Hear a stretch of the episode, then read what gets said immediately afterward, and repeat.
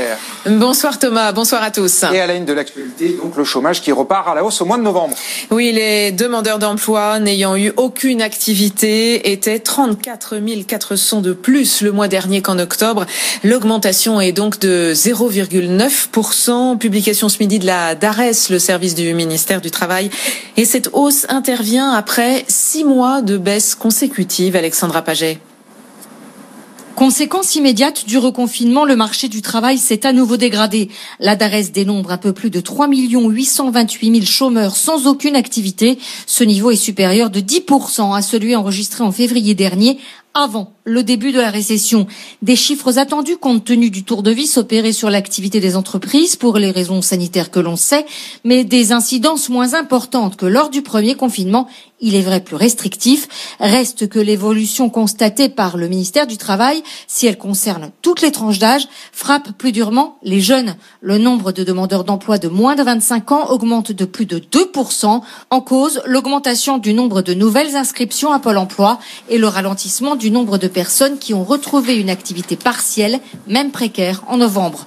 Au total, le nombre de chômeurs en France, toutes catégories confondues, reste pratiquement stable à un peu plus de 6 millions de personnes, un seuil jamais franchi avant l'épidémie de Covid-19. Alexandra Paget, l'actualité bien sûr c'est aussi le Brexit, J-4. Aujourd'hui, les 27 via leur ambassadeur ont donné leur accord à cet accord justement de relations commerciales post-Brexit entre la Grande-Bretagne et l'Union européenne. Oui, position euh, unanime donc pour euh, l'application provisionnelle au 1er janvier, mais l'approbation formelle des États membres se fera demain. Le texte sera publié au journal officiel de l'Union européenne d'ici euh, jeudi.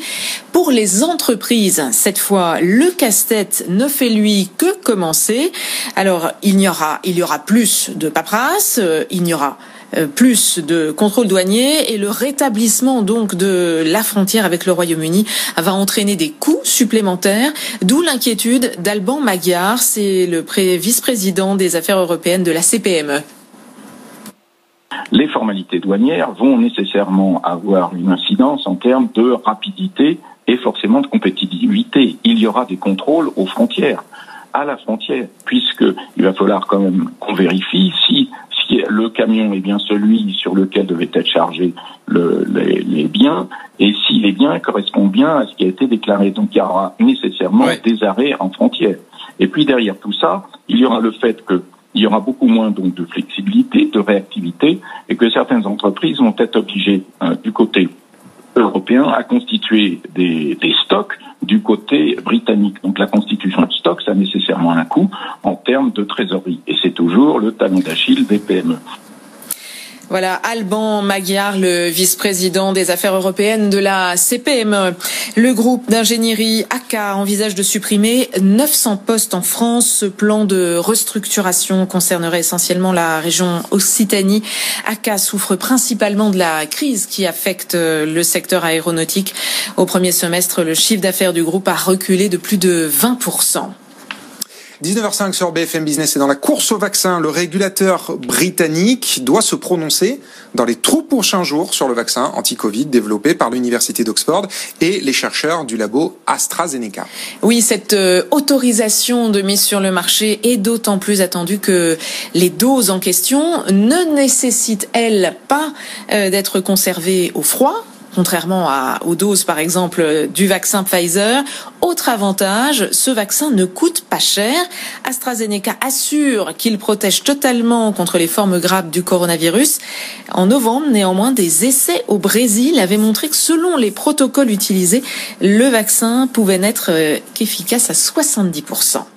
Et puis, nouveau conseil de défense sanitaire demain. Hier, le ministre de la Santé, Olivier Véran, n'a pas écarté l'hypothèse d'un troisième reconfinement. Et pour plusieurs élus de la région Grand Est, une remise sous cloche locale est inéluctable. Ils l'ont dit aujourd'hui.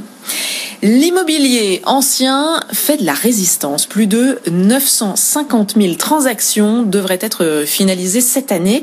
Les recherches d'appartements et de maisons ont bondi, Marie Cœur de Roi. La crise sanitaire et les confinements ont clairement donné de nouvelles envies immobilières aux Français. Il suffit de regarder les données du site de petites annonces bien ici. Cette année, les consultations pour les appartements ont progressé de 30%, plus 70% même pour les recherches de maison. Le site note aussi une progression spectaculaire du nombre d'acheteurs en quête d'un terrain pour construire, plus 63% sur un an. Les Français cherchent de l'espace et si cette quête ne s'est pas tout le temps concrétisée, les ventes ne se sont pas effondrées comme certains le redoutaient. Selon les notaires, on devrait enregistrer 970-980 000 transactions cette année, à peine moins que le million record de l'an dernier. Clairement, 2020 restera tout de même l'une des plus belles années de l'histoire pour l'immobilier ancien. Les explications de Marie-Cœur de Roy. L'équivalent de 40 milliards d'euros, c'est le montant estimé du coût de la cybercriminalité pour la Russie. Le chiffre a été donné par la plus grande banque du pays, Sperbank. Rien que cette année, les délits aux cartes bancaires ont augmenté de 500%.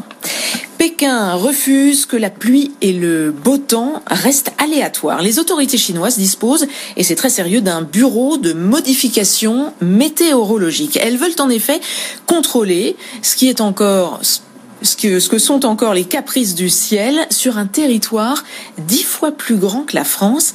Cela n'a rien de la science-fiction, Jeanne Skipalorène.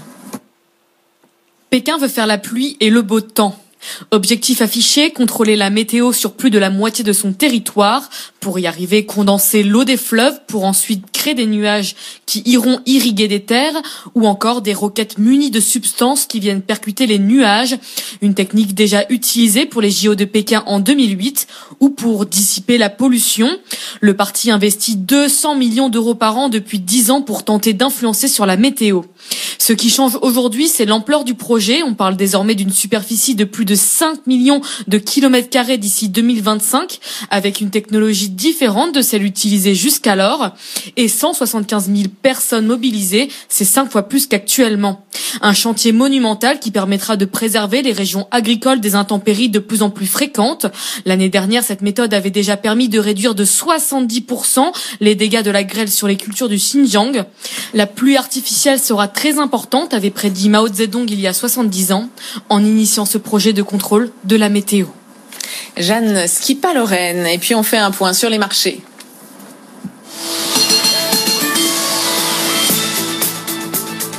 Et d'abord à Paris, la bourse a clôturé en nette hausse à plus 1,2% avec un CAC 40 qui affichait la clôture 5588 points. Et maintenant direction New York où l'on retrouve euh, Grégory Volokin. Alors Grégory, bonsoir. Le Nasdaq et le Dow Jones euh, sont dans le vert ce soir. Euh, les marchés américains saluent en fait euh, la décision enfin de Donald Trump de signer le nouveau plan de relance américain. Absolument. Non seulement ils sont dans le vert, mais c'est trois nouveaux records, que ce soit pour le Nasdaq, pour le Dow Jones ou pour le S&P, sont tous les trois au plus haut de l'année avec des hausses environ entre 0,6 et 0,8 Il faut dire qu'en signant cet accord, euh, qu'est-ce que ça va avoir comme effet dans l'économie? Savoir un effet en fait profond. Par exemple, la banque d'affaires Goldman Sachs dit que grâce à cet accord, il prévoit maintenant une croissance du produit national brut aux États-Unis sur le premier trimestre de 5% au lieu de 3%.